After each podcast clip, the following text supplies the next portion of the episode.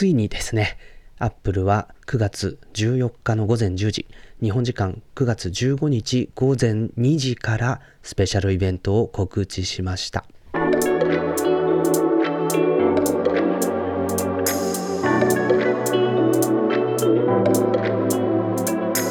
カリフォルニアストリーミング最新作をカリフォルニアからというタイトルのイベントになりました皆さんこんにちは松村太郎です。レディオタロサイトアップルノートポッドキャスト。今回はアップルが発表したイベント9月ですね、えー、について考えていきたいと思います。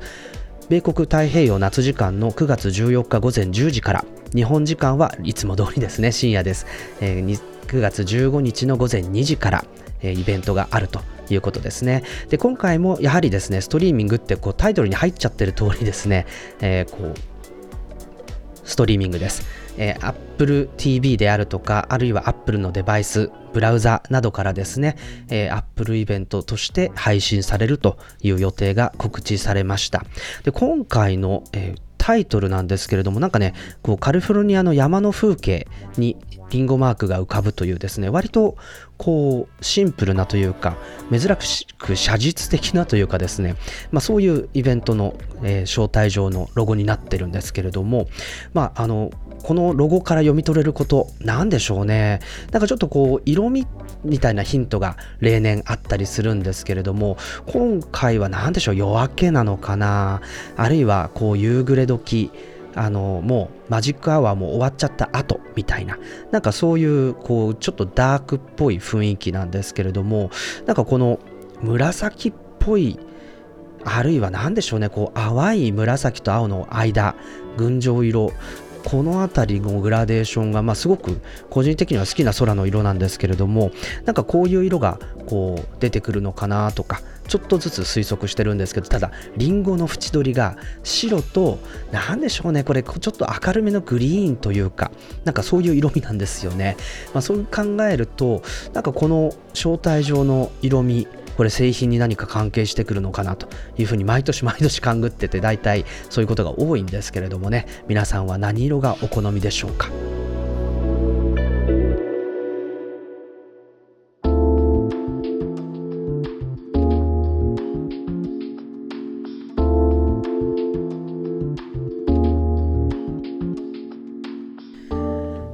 ップルノットポッドキャスト。今回はカリフォルニアストリーミングのイベントについて考えております。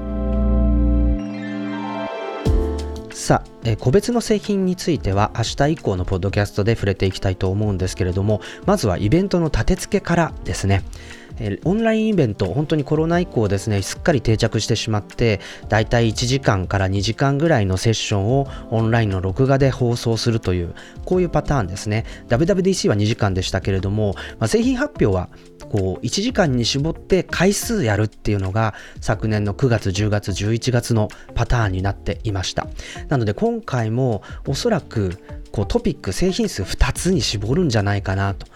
あるいは3つとか、なんかあんまりたくさんやらないっていうのが、なんとなくこう、マーケティング的にもいいのかなという感触をですね、えー、新たにフィル・シラーさんから受け継いだジョズ、こうワールドワイドマーケティングのトップですね、えー、このシニアバイスプレジデントのジョーズさんはあ考えていて、これが彼のパターンになってきてるんじゃないかなということですね。やはりこういう大企業って結果がうまくいったことってあまり変えない、あるいは継続していく、まあ、そういうことをですね、こうやっていく。パターンが多いので、アップルも多分に漏れずですね、やはり去年うまくいったバーチャルイベント3ヶ月連続というのを今年も踏襲してくるんじゃないかなというふうに思っています。となると、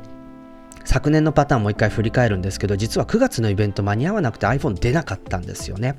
なんですけれども、今年はおそらくあの iPhone 12の、えー、モデルを踏襲する、まあ、そういうイメージになっていくと思いますので、えー、まあ、今年はさすがに9月に iPhone 出すんじゃないかなというふうに思います。で、決算が9月末に、えー、切れますので、2021年の第4四半期にこの最初の週末の iPhone 最新モデルの初速っていうのが売り上げに計上されて、えー、この2021年の決算が閉まるというですね、まあ、そんな算段になっていくんじゃないかなというふうに思います。で、じゃあ何を出すのっていう話なんですけれども今こう出てない製品っていうのは2021年リリースしてない製品っていうのは iPhone、Apple Watch そして、えー、無印の iPad、iPad mini そして、えー、上位モデルの Mac mini と MacBook Pro iMac の上位モデルも出てないですね、えー、そしてちょっと今年はこれ出ないんじゃないかと思うんですけど iMac Pro とか iMac ごめんなさい Mac Pro このあたりも2021年のリリースには載ってきていません。でこれは毎年リリースされるもんではないんですけれども、えー、AirPods シリーズ。これは実は今年は1個も出てないんですね。このあたりからの選択になりそうです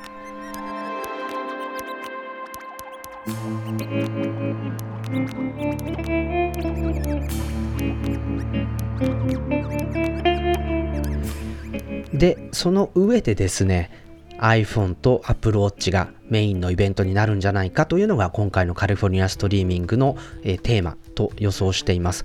で、まあ、発売日とかはね、なんとなく予測できますよね、いつものパターンだと。えー、だいたい金曜日に発売されますので、その今回、えー、9月14日にイベントをやったら、その次の次の金曜日発売というパターンが多いので、そう考えると9月21日の発売ということが、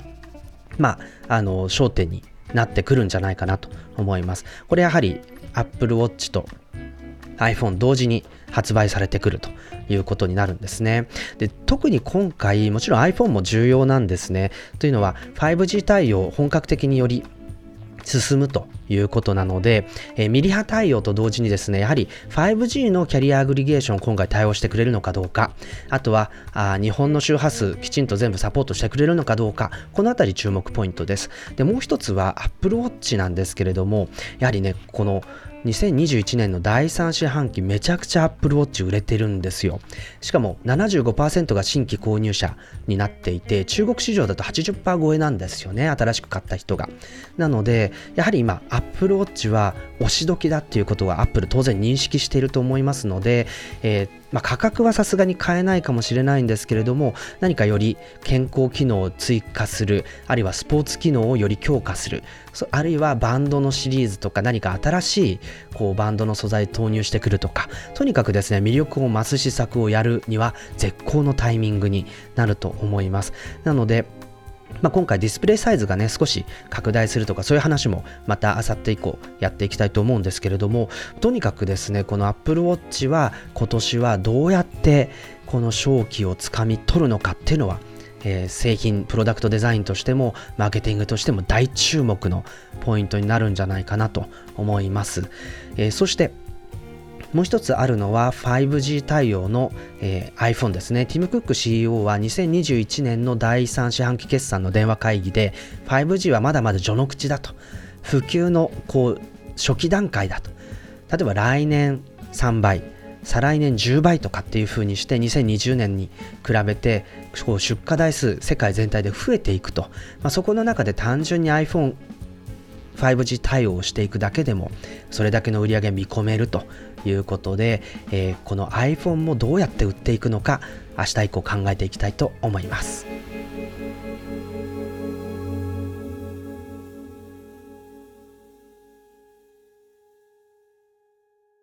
レディオタロサイトアップルノートポッドキャストこの番組は有料マガジンアップルノートの購読者の皆様の提供でお届けいたしました。